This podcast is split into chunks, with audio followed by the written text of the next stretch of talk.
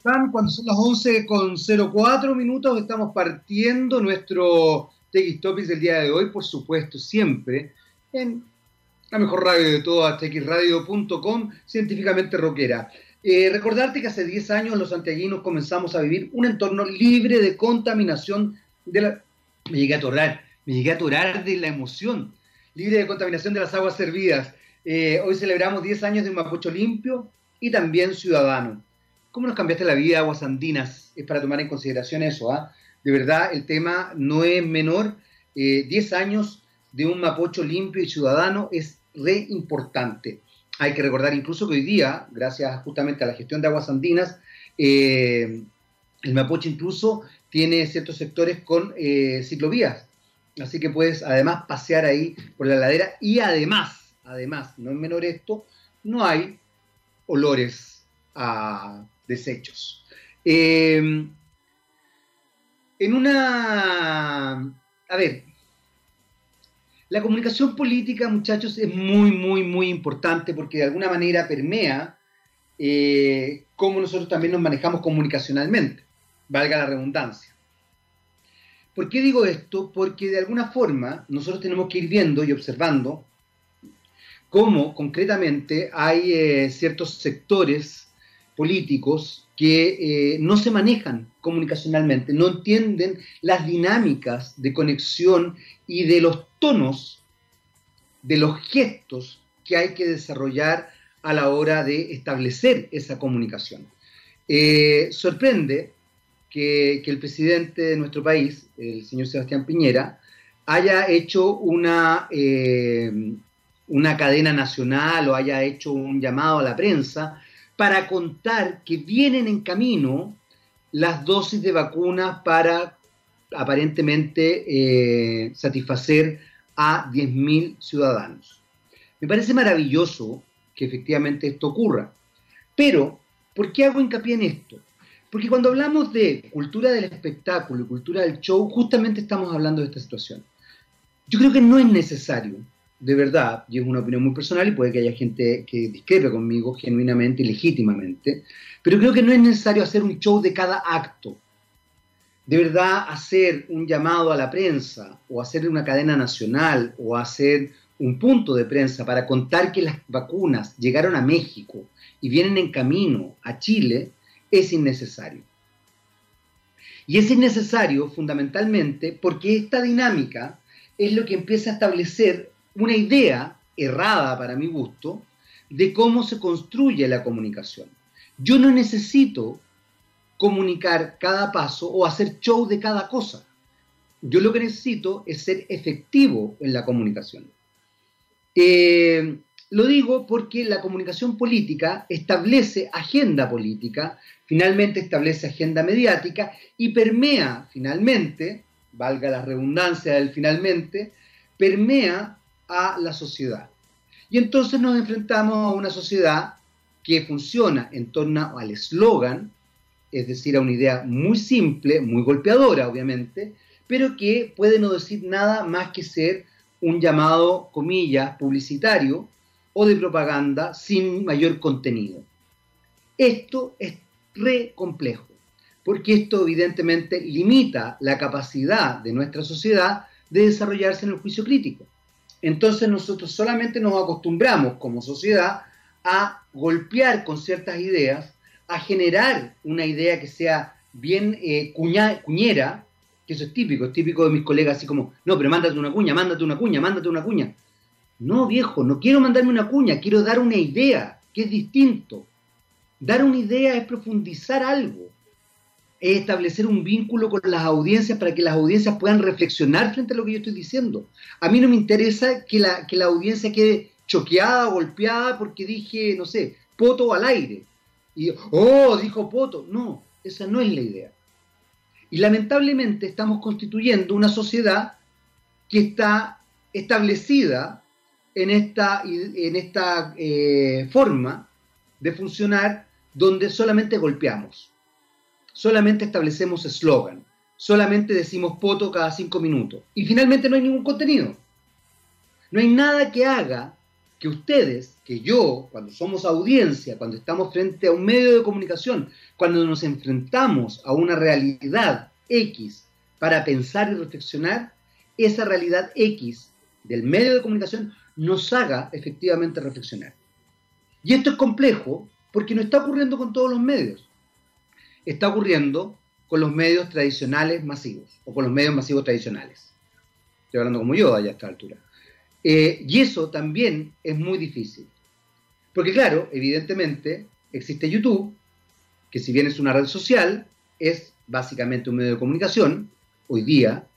Existe Spotify, existen los medios digitales como este, xradio.com, existe incluso Twitter, que si bien es una red social, en algunos aspectos muy agresiva, también es un medio de comunicación, Instagram, Facebook, etcétera, etcétera, etcétera. Y desde esa perspectiva, ahí hay instancias donde efectivamente la reflexión se consolida fuertemente. No hay que desconocer también, dentro de los medios de comunicación masivos tradicionales, el rol que ha tenido la radio. Porque la radio efectivamente en esta posibilidad de generar reflexión, de ser escucha, no se establece en la idea de mándate una cuña a diferencia de lo que pasa con la prensa escrita y lo que pasa con la televisión. No es de extrañar que durante mucho tiempo, no sé hoy día todavía, porque yo ya no estoy en pantalla a cada rato, a veces estoy de invitado, pero eso no, implica que uno esté en un programa, no sé si todavía se pautea en función de el Mercurio, la tercera, la cuarta y las últimas noticias. Porque si se pautea en función de eso, obviamente se pautea en función del eslogan. Porque ¿qué es lo que hacen esa, prensa escrita tradicional de nuestro país? Obviamente establecer el llamado de atención.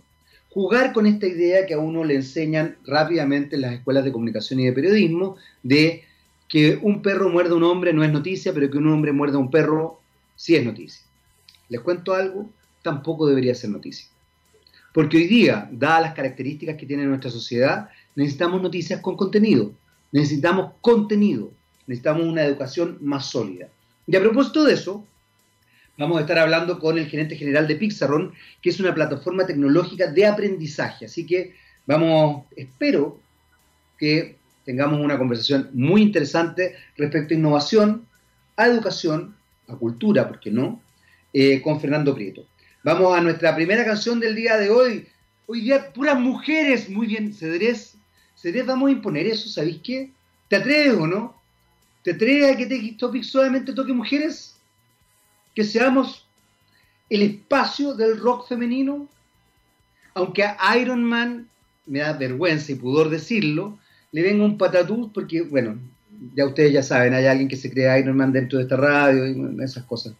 Bueno, todos tenemos personas particulares en las distintas instancias laborales. Vamos con, eh, hoy día vamos a tener solo mujeres, al igual que el viernes, y como me estoy poniendo de acuerdo con Gabriel Cedrés, capaz que tengamos solo mujeres siempre. Vamos con Alabama Shakes y Hold On. Estamos de vuelta y será Alabama Shakes con Hold On. Y les quiero contar que hablamos con la persona que se cree Iron Man, que lamentablemente tiene mucho poder dentro de esta radio. Digo lamentablemente porque en realidad alguien que se crea Iron Man tenga poder es peligroso. Pero bueno, la persona que se cree Iron Man nos dio el vamos con Gabriel Cedrés, nos dio el vamos, así que de ahora en adelante tocaremos solo mujeres en TX Topics, cosa que a mí me encanta, porque yo creo en la paridad, 100% creo en la paridad, y en general el mundo del rock tiende a fortalecer a los hombres, que son excelentes rockeros por supuesto, pero invisibiliza muchas veces, porque el mundo del rock es muy masculinizado, invisibiliza a grandes mujeres en el rock, así que TX Topics va a tocar de ahora en adelante solo mujeres. Em, dicho esto, quiero presentar a nuestro invitado del día de hoy, gerente general de Pixarron, don Fernando Prieto. ¿Cómo estás, Fernando? Qué gusto tenerte acá. Hola, Jaime. Gracias por la invitación. Mira, no he visto el Mandalorian, pero te juro que estoy hablando como yo, estoy como cambiando la sintaxis es pésima en mi vida, parece algo está pasando. Fernando, ¿cómo va todo? Cuéntanos, ¿cómo va? Qué bueno que aceptaste esta invitación me encanta además que podamos hablar de aprendizaje, de educación eh, y de comunicación también, que es parte de, la educación. El otro día estaba con unos, amigos que trabajan en medio eh, en, televisión concretamente, y me contaban, algo que me parece bien preocupante, hasta hace un tiempo atrás la televisión tenía tres pilares importantes, educación, información y entretención. Y de alguna manera se constituían esos tres pilares siempre. Eh, aparentemente sacaron el pilar de la educación, lo que además es una falacia, porque finalmente igual estás educando constantemente. Así que, Fernando, me encanta que estemos hablando de esto y de Pixarrón. Partamos contándonos de ti. Cuéntanos de Pixarrón, cuéntanos de ti, cómo nace todo esto. Bueno, eh, muy cortito, yo tengo una historia larga, en, soy ingeniero civil de la Santa María y me dediqué del principio a la informática, estuve en IBM, después formamos con un socio una empresa que se llama Optimiza, que hicimos Red Bank, para que vean lo antiguo que soy. Ese fue un proyecto que hicimos en, Chile y en otros países. Después estuve a cargo de Oracle Chile y Perú, después estuve a cargo de Oracle México, después estuve a cargo de, los países de Cono Sur de Oracle, después estuve en Microsoft eh, a cargo de Latinoamérica en lo que era gobierno de educación.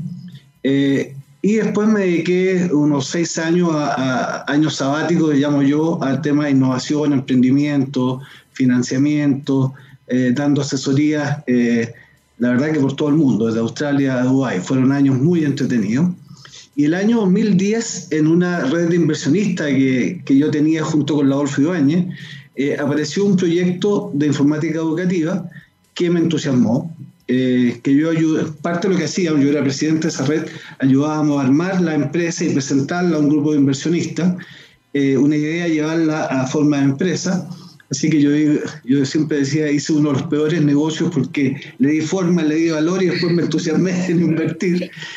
Eh, estuvimos ahí siete años dándole muy duro, Jaime, y haciendo una cosa muy innovadora, eh, que era la, informática educativa eh, es lo más, lo más plano, lo menos innovador que existe. Paradójicamente, las mejores mentes están en las universidades y la informática educativa siempre se habla de eh, le mando un mensajito a los papás eh, y como proceso es entregar información y contenido a los estudiantes. Punto. No hay más. Puede ser videoconferencia, puede ser un mail, puede ser un chat, puede ser un sitio web, pero no hay más.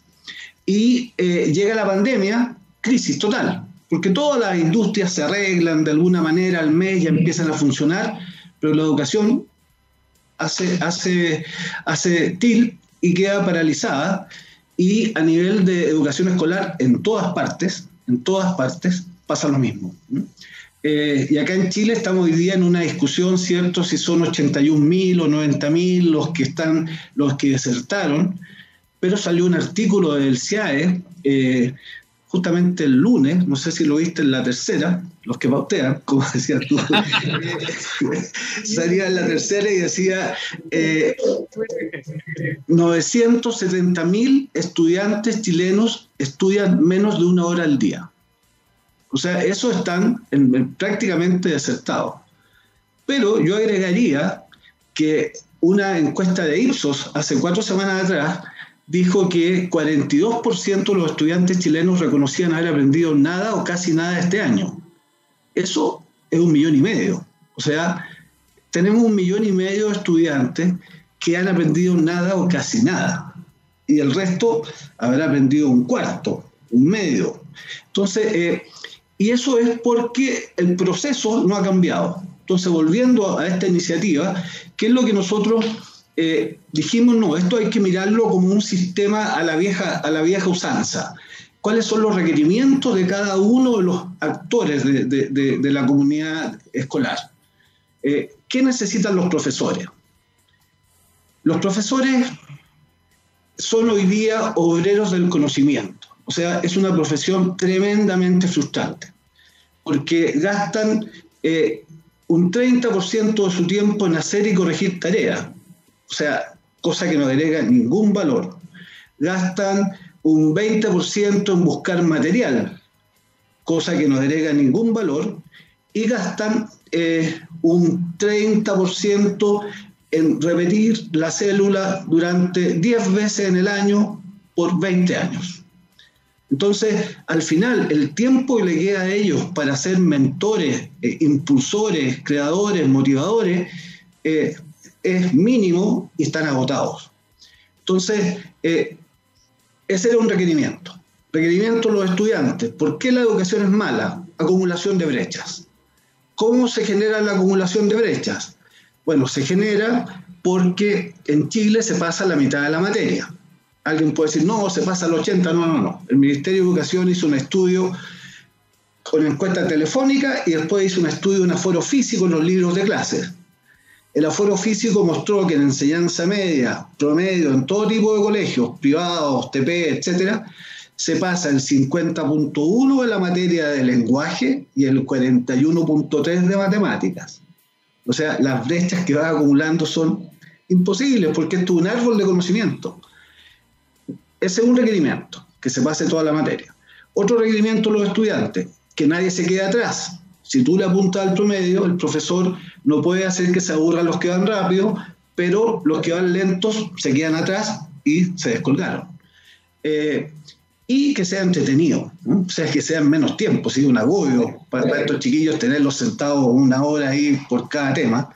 Entonces, ya, requerimiento de los papás, que sepan lo que está pasando, requerimiento de las autoridades. Oye, un banco sabe cuánto debes, cuánto es tu hipoteca, cuánto es la cuota de tu auto, y un profesor no sabe lo que sabe un estudiante. ¿De qué estamos hablando? O sea, estamos en 2020.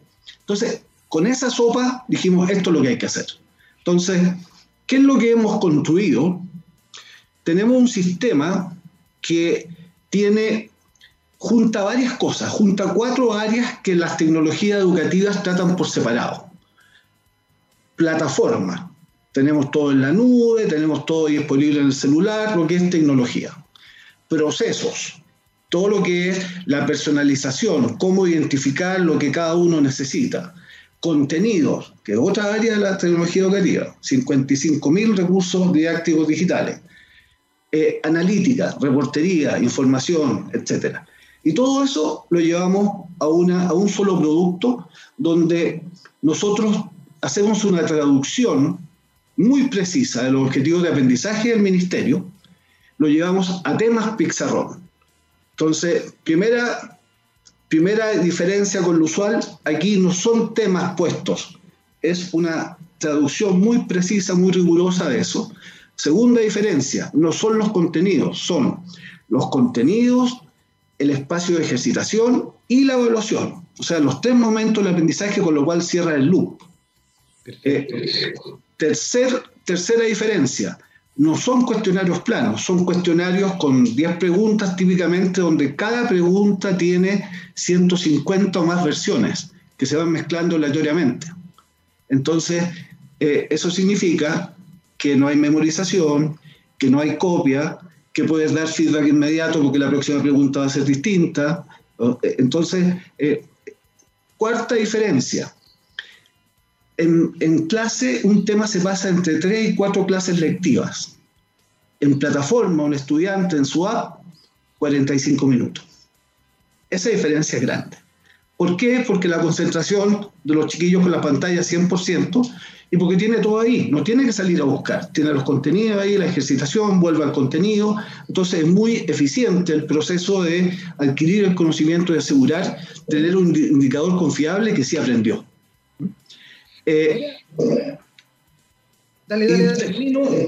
eso es lo que, así tenemos nuestros cursos, pero esa es la mitad del problema. Estamos resolviendo el problema que el profesor no tiene que hacer tareas, que tiene información en tiempo real, que el estudiante en poco tiempo aprende, que logran cubrir toda la materia, que cada uno avanza a su ritmo, no se generan brechas, etc.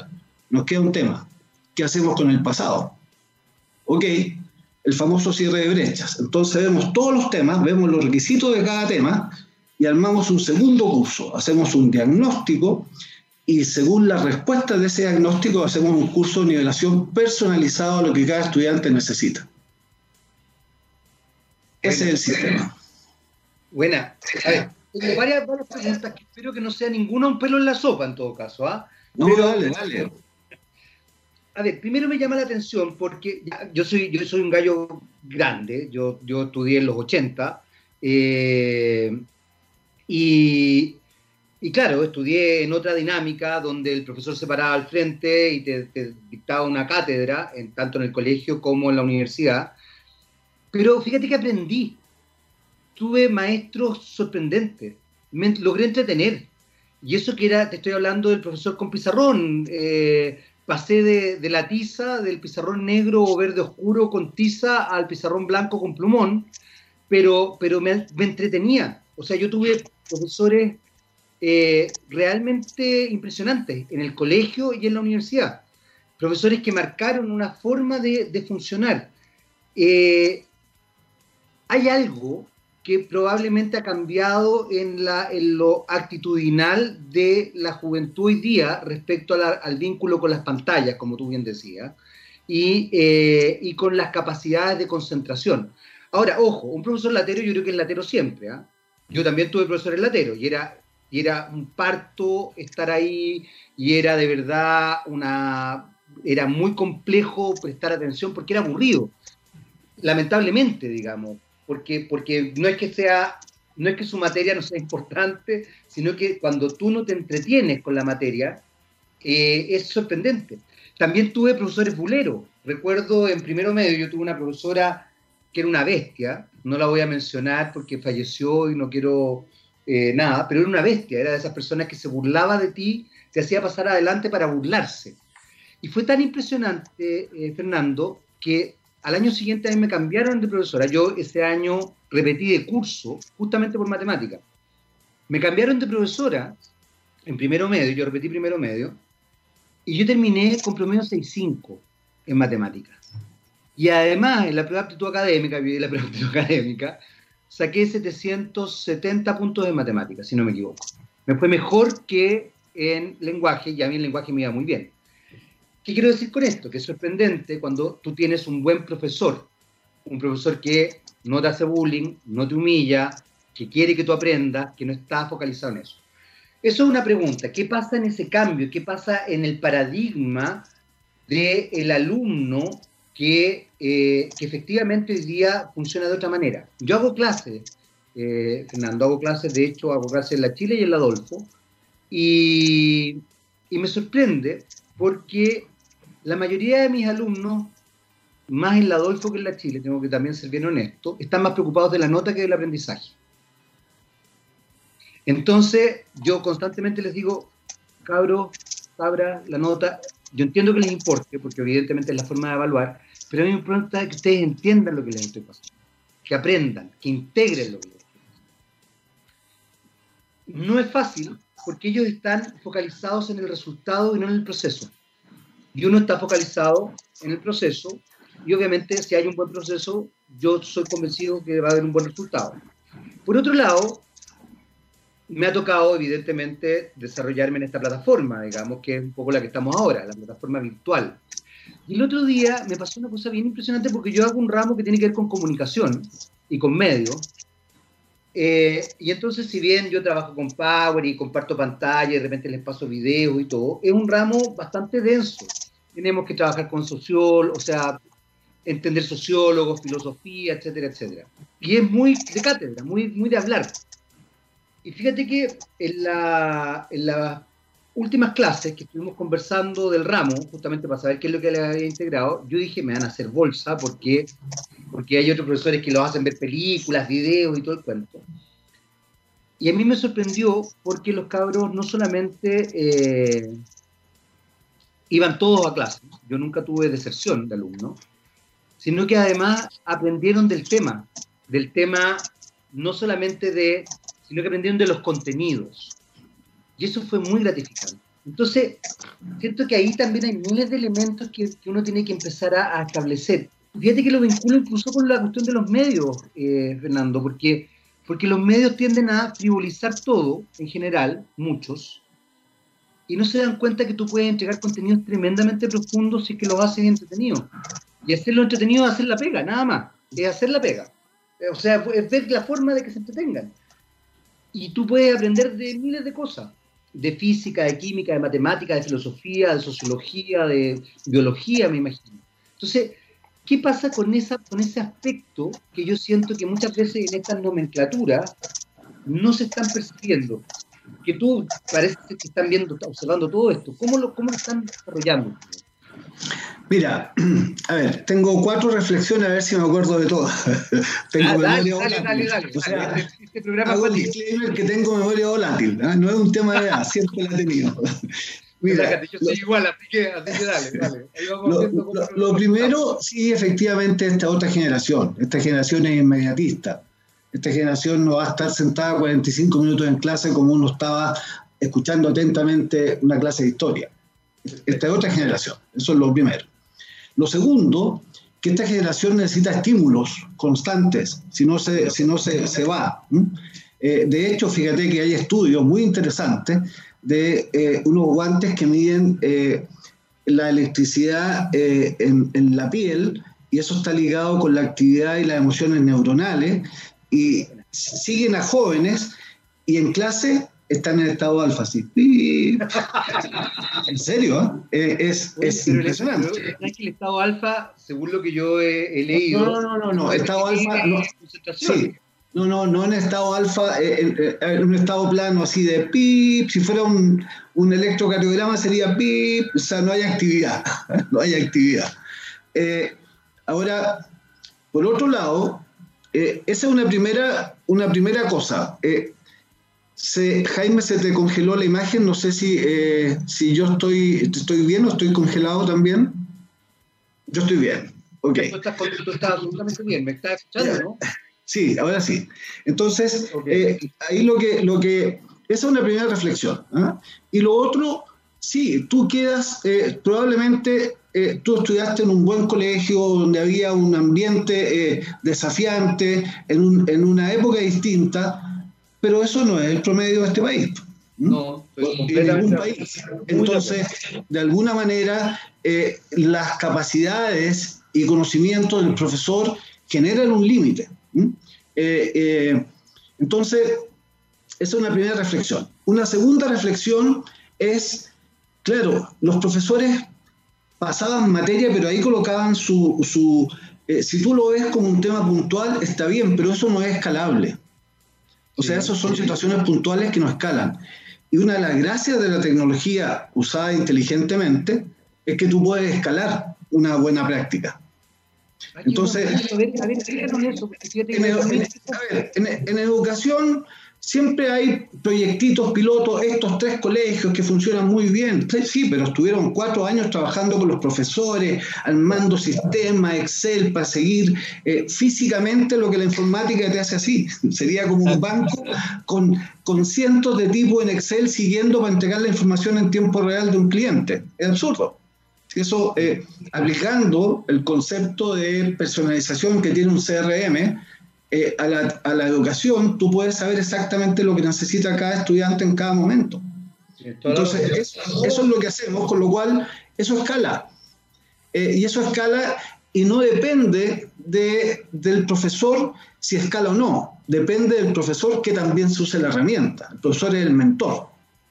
El profesor es el que maneja la excepción. El profesor es el que ve quién se queda atrás y lo apoya. El profesor ve quién va más rápido y lo estimula a que avance más.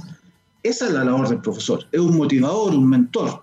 Entonces, hoy día los profesores están desgastados, eh, en- o sea, particularmente este año.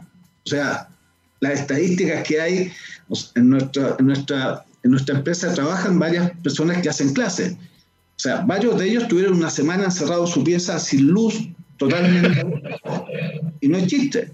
No, Entonces, eh, claro, porque al final eh, le llegaban chats de los papás a las 11 de la noche, se perdió el respeto de los... Y los colegios además tratando de mostrar algo eh, con muy poca eficiencia, le metían más horas, le exigían a los profesores que hicieran recursos digitales. Recursos digitales es una profesión. Entonces, haga recursos digitales y usted colóquelo. O sea, una locura.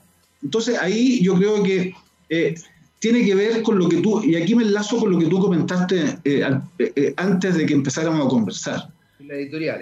Sí, eh, no es solo pásate una cuña, no es solo la forma, la forma, es también el fondo.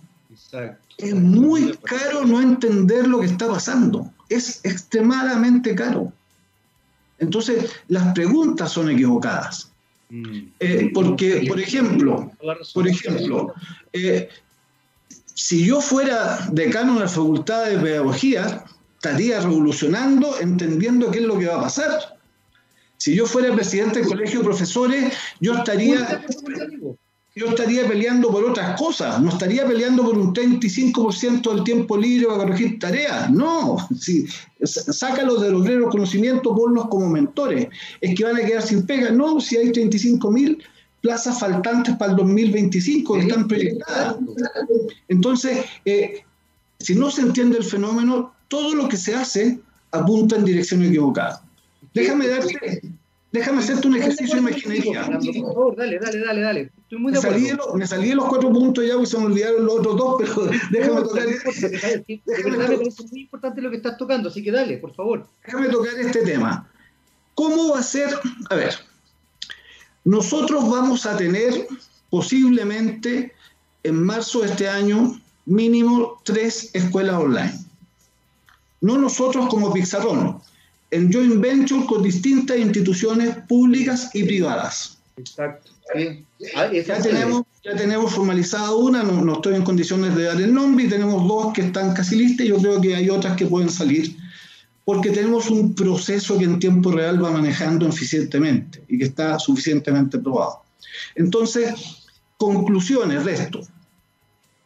Ah, y, perdón, y esto, Jaime, es porque no se pudo con, el, con, con los incumbentes. O sea, nadie se quiere mover defendiendo sus territorios. Por lo tanto, vamos a ir por el lado.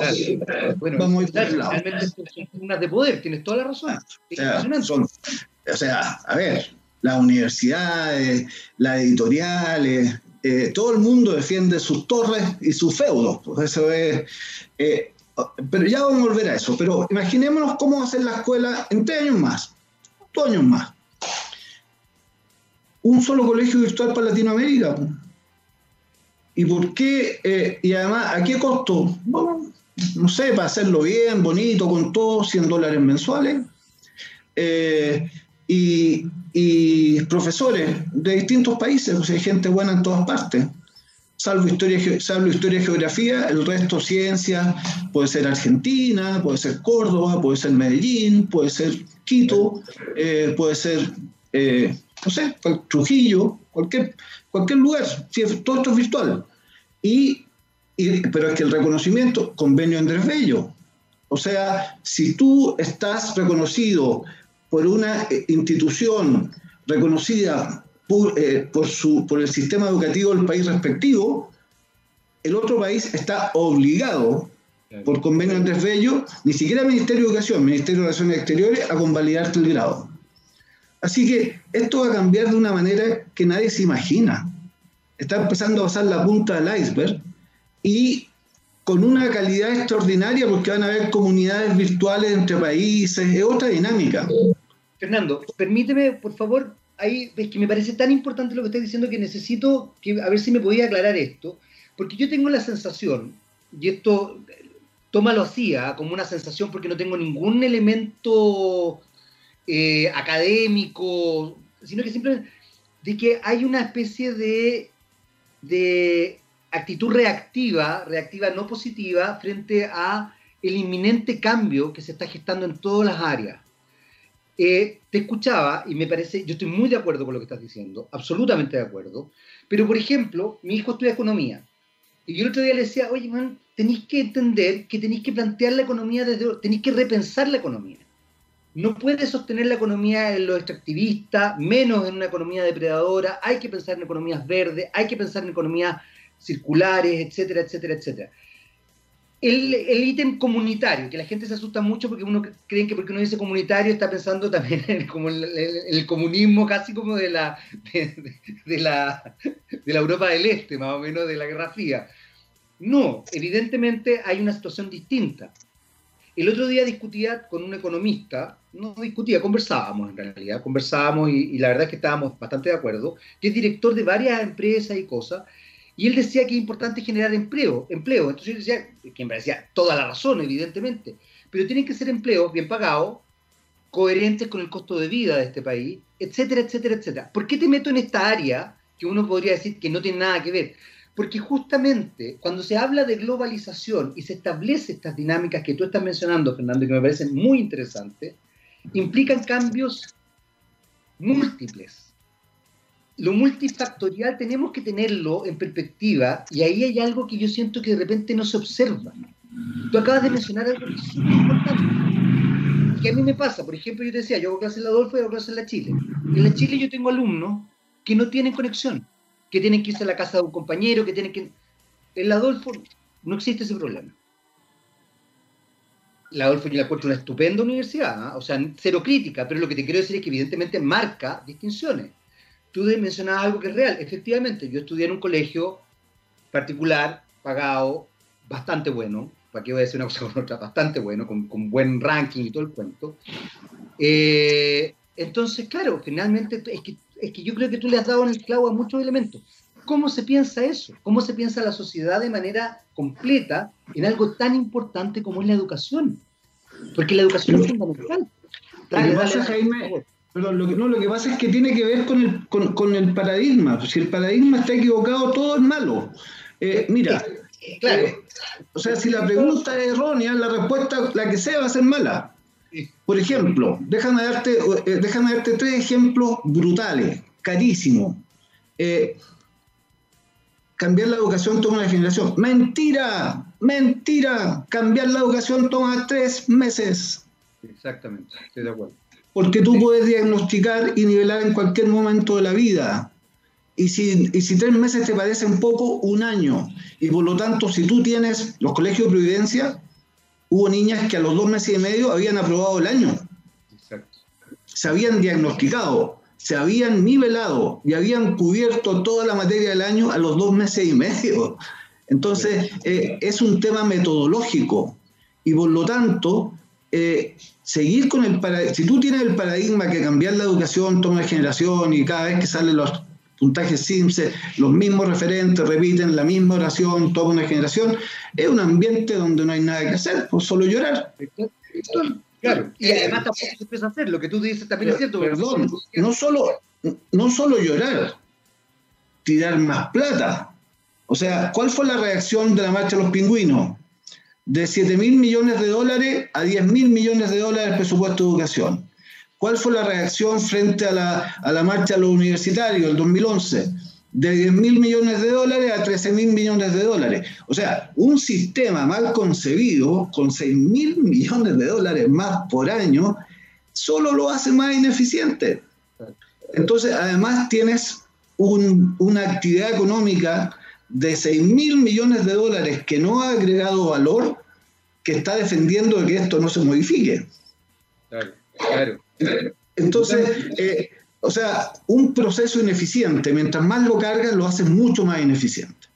Eh, y eso, entonces aquí se juntan varias cosas, Jaime. Se junta, uno, la mirada autárquica como si este país, digamos, fuera solo y no estaba y, que la globalización, oye, nosotros estamos, tenemos clientes en México, en Colombia y no he viajado ninguna vez este año. Exacto. Entonces, eh, primera cosa, la globalización está más viva que nunca, sobre todo en servicios y en cosas de este tipo. Segundo, eh, este paradigma hay que partir por lo más pequeño. Mentira, hay que partir por lo más pequeño, por otros temas, pero no por conocimiento. Nosotros tenemos casos de sexto básico donde todos los niños aprendieron todo. ¿Pero cómo? Todos los niños aprendieron todo. Porque no hay posibilidad de copia, porque ¿quién hizo la diferencia? La profesora. O sea, es sustancial. Sustancial, pero ella animó la fiesta, ella motivó, ella reforzó, ella apuró, ella, ella orquestó porque tenía todas las herramientas para hacerlo. Porque el sistema le está dando la información en línea de lo que está pasando. Y ella se puede concentrar en las excepciones. Entonces, eso permitió. Entonces, ¿por qué te comento esto?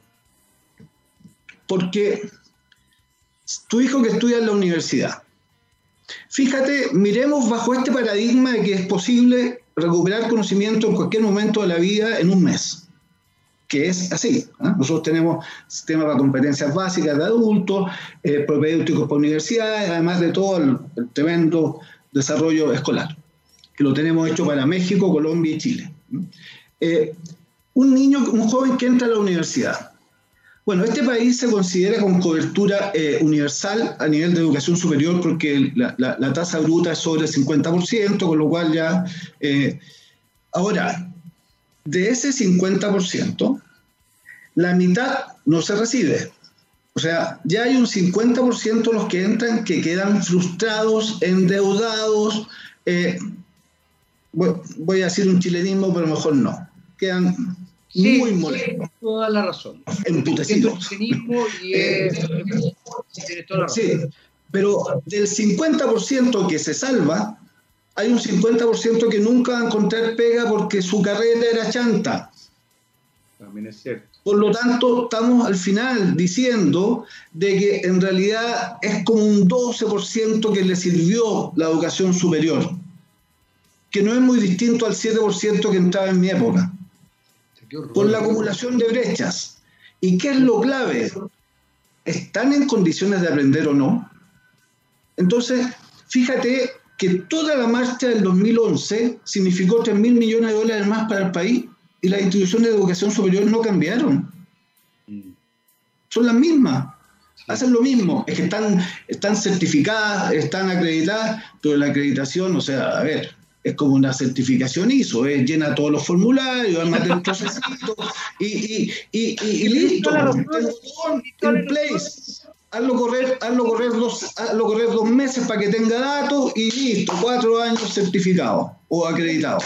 Ya lo mismo. Eh, da lo mismo. Entonces, eh, pero si supieras, si, si tus auditores, si la gente supiera, los que están mandando a su hijo al a, la universidad, que es posible hacerlo, diría, oiga, espérese, yo le voy a poner a mi hijo cuatro años, seis años, cinco años, o tres años en un CFT, pero usted me va a garantizar al medio, y medio medio que entró, que está en condiciones de aprender. O sea, hágame el favor y muéstreme aquí que sabe todo lo que tiene que saber para poder enfrentar la carrera. Esa tecnología está disponible, la tenemos en una app y vale nada, nada. ¿Tú sabes qué es lo que, qué es lo que hacen las universidades?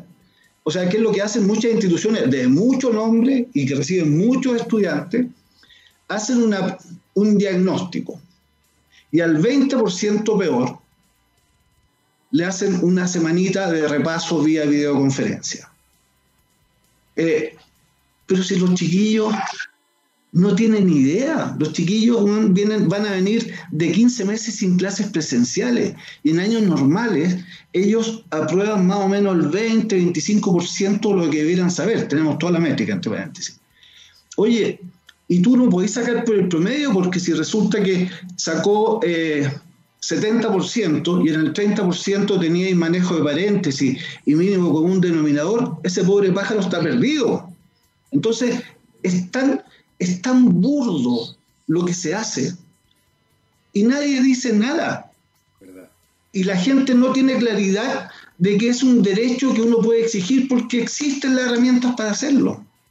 Entonces, por eso te digo que eh, la ignorancia, no peyorativamente como ignorancia, sino que como desconocimiento, la ignorancia cuesta muy cara, cuesta muy cara y por lo tanto, eh, cuando tú hablas de los políticos, sí, está bien, yo estoy de acuerdo contigo que hablan, hablan la cuña, pero la cuña tiene un sentido muy profundo. Este país tiene 80% de analfabetos funcionales, por lo tanto la cuña le funciona. Gracias. Si tú le si tú le tiráis un comentario, si, si, esta, si esta conversación la, la publicáis, eh, ¿cuánta gente es capaz de seguirla y, sacar, y, entender las distinciones? Eh, poquito. Eh, está enredado, estos tipos estuvieron ahí conversando una cosa. Entonces, hay un tema, y eso tiene que ver con la capacitación. O sea, te, te llevo otro tema, Jaime, que no tiene nada que ver, pero así como tú me sacaste, yo, yo, yo sigo por, por ahí este país arma capacitaciones, tremendas capacitaciones, en temas específicos, con gente que no entiende lo que lee. Entonces, eh, el programa Más Capaz, ¿te acuerdas del programa Más Capaz que fue famoso y que eran 300 mil? Bueno, estaba considerado que iba a haber una nivelación primero. De hecho, la trabajamos con Sense cinco meses. Y cuando llegaron dijeron, no, no, porque eso agrega tiempo y no sé qué. Bueno, ok, el trabajo quedó ahí perdido, no importa. Eh, duró un año y cancelaron el proyecto. La DIPRES le quitó la plata. ¿Por qué? Porque el costo de cada capacitación era un millón y medio de pesos. pero hubo una gratis, pero hubo una deserción del 50%, porque los tipos no entendían lo que leían, por lo tanto el costo se fue a 3 millones y la IPRES le bajó la cortina. Entonces, eh, y esas cosas siguen pasando. Hoy día hay una capacitación masiva para mujeres. Bueno, a ver, ¿alguien está certificando que están en condiciones de aprender? Una pregunta eh, no es capciosa, es como estamos generando, estamos generando agregación de valor usando bien los recursos, estamos generando frustración. Eh, entonces, eh, yo creo que... ¿Cachai? Que ahí está el eslogan, ahí es donde yo creo que está la cosa peligrosa, pues, Fernando, porque hago la capacitación para mujeres, entonces digo, no, no, no, estoy nivelando a propósito también de la equidad de género. No, estoy nivelando... A ver, espérate, ¿Estáis efectivamente nivelando? ¿Estás de verdad estableciendo una situación de equidad de género, por ejemplo? ¿Qué, pasa mucho hoy día? Hoy día, tú, mencionabas las normas ISO. Tú sabes que en algún minuto a mí me tocó hacer algunas charlas vinculadas al tema de, género. Yo soy embajador de Hay Mujeres. Eh, y la verdad es que es un tema que me importa. Me importa, me importa porque, bueno, porque, porque nuestros pares, pues, o sea... no es solo el rock, no es solo el rock. Claro, claro, no es solo rock, no es solo rock. Es una parte aquí de, de rock. Eh, y tú sabes que la mayoría, muchas veces me enfrentaba, no todos, ¿ah? pero me enfrentaba con muchos gerentes que en realidad les, interesaba el checklist. A propósito de lo que tú mencionabas, era como si ya lo hicimos, lo hicimos. Pero no cambiabas la cultura, no cambiabas la, la forma, no cambiabas la estructura, no cambiabas. ¿Qué tiene que ver con lo que tú estás diciendo? Y eso es, que, es que, mira, hay, dentro de esto hay ciertas distinciones, Jaime. Bueno, este, este, tema a mí me apasiona. Pues, encontrar a alguien que le apasione también es mucho más estimulante. Eh, mira, eh, aquí, aquí hay, un, hay temas que si tú supieras, o sea, si la gente supiera, porque algunos lo saben, es un tema también de capacidad de entendimiento, ¿eh? entre paréntesis, hay que entender el proceso, hay que, hay que, para poder, no es, porque alguna vez me pasó dándole una charla de lo que hacemos a un grupo de, directores de colegios de, cierto lugar, por lo que voy a contar, no voy a decir dónde. Termino la charla de media hora y un director dice, ah, sí, nosotros hemos visto hartas plataformas, este, eh, sí, hemos visto harto como esto. Nosotros sabemos que somos únicos en el mundo, sea, lo tenemos claro, estamos en varios países.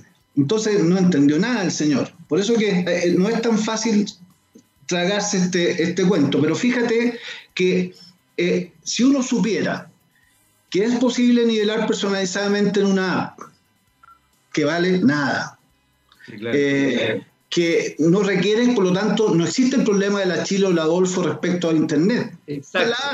Exacto. Aquí está, en el celular. Eh, y con lo cual ya esto, si no tienes celular ya tienes un problema mayor, pero, pero estás cubriendo la gran masa. Eh, entonces las preguntas serían otras. Las preguntas serían otras respecto a yo papá enviando a mi hijo a la universidad, eh, yo haciendo un programa nacional de educación para, o sea, Sense tiene un programa para microemprendedores, donde le hace cursos de inglés y le hace, eh, le enseña a armar sitio web. Si no saben cuadrar la caja, no saben cuadrar la caja, ¿de qué estamos hablando? Entonces, eh, hay, una, hay una y, lamentablemente, todo esto que estamos hablando, toda esta, esta, esta evolución, esta aceleración de procesos de automatización, los que peor lo van a pasar son los más vulnerables. Son los primeros que salen fuera del cuadro y están en tierra de nadie. Es que yo creo que ese, ese, es el drama, ese es el drama final, que es muy dramático. Fernando, se nos acabó el tiempo, de verdad se nos acabó el tiempo.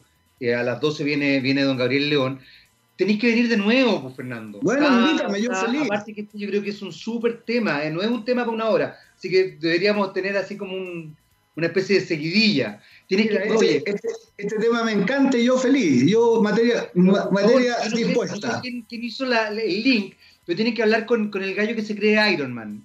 Ya. Lo lamento, lo lamento, pero con él con el que hay que hablar. Es bien lamentable. Oye, Fernando, mira, qué gusto conocerte, qué bonito lo que están haciendo en Pixarrón. Y de verdad, cualquier cosa, voy a empezar a seguirlo. Me imagino que tienen, tienen redes sociales. Eh, dan las redes sociales antes de, antes de cerrar. Bueno, primero pixarrón.com y ahí tenemos la tienda para los distintos países y van a ver el precio que aparece ahí es anual. La gente dice mensual, no, anual. O sea, no van a creer el precio que tiene lo, que ofrecemos. Pero es parte de la misión que, que creemos que estamos, el aporte que queremos hacer. Excelente, excelente Fernando. Pizarrón.com ya lo saben, síganlo ahí, averigüen, acuérdense que el precio es anual. Me encanta que además pongan el precio. La, mayoría de la gente dice, métanse a la página, necesito saber cuánto me va a salir esta cuestión. Genial que pongan el precio. Jaime, invítame de nuevo porque eh, esta conversación me resultó tremendamente estimulante. Así que ojalá tengamos oportunidad. de... verdad. Muchas, muchas ganas de que vengas de nuevo. Un abrazo grande. Un abrazo. Nosotros nos vamos. Eh, gracias por esta, por esta conversación, de verdad fue muy, muy entretenida. Eh, don Gabriel Cedrés, ¿Joan Jett o PJ Harvey? Joan Jett. Excelente, porque amamos el rock and roll y además amamos a las mujeres rockeras. Joan Jett y I Love Rock and Roll. A continuación, Don Gabriel León y Rockstar. Como Joan Jett. Don Gabriel León es una Joan Jett, pero masculina. Muy bien. Chao, chao. Hasta el viernes. Un abrazo. Hoy viernes no nos vemos, es 25. No nos vemos. Hasta el lunes. Chao, chao.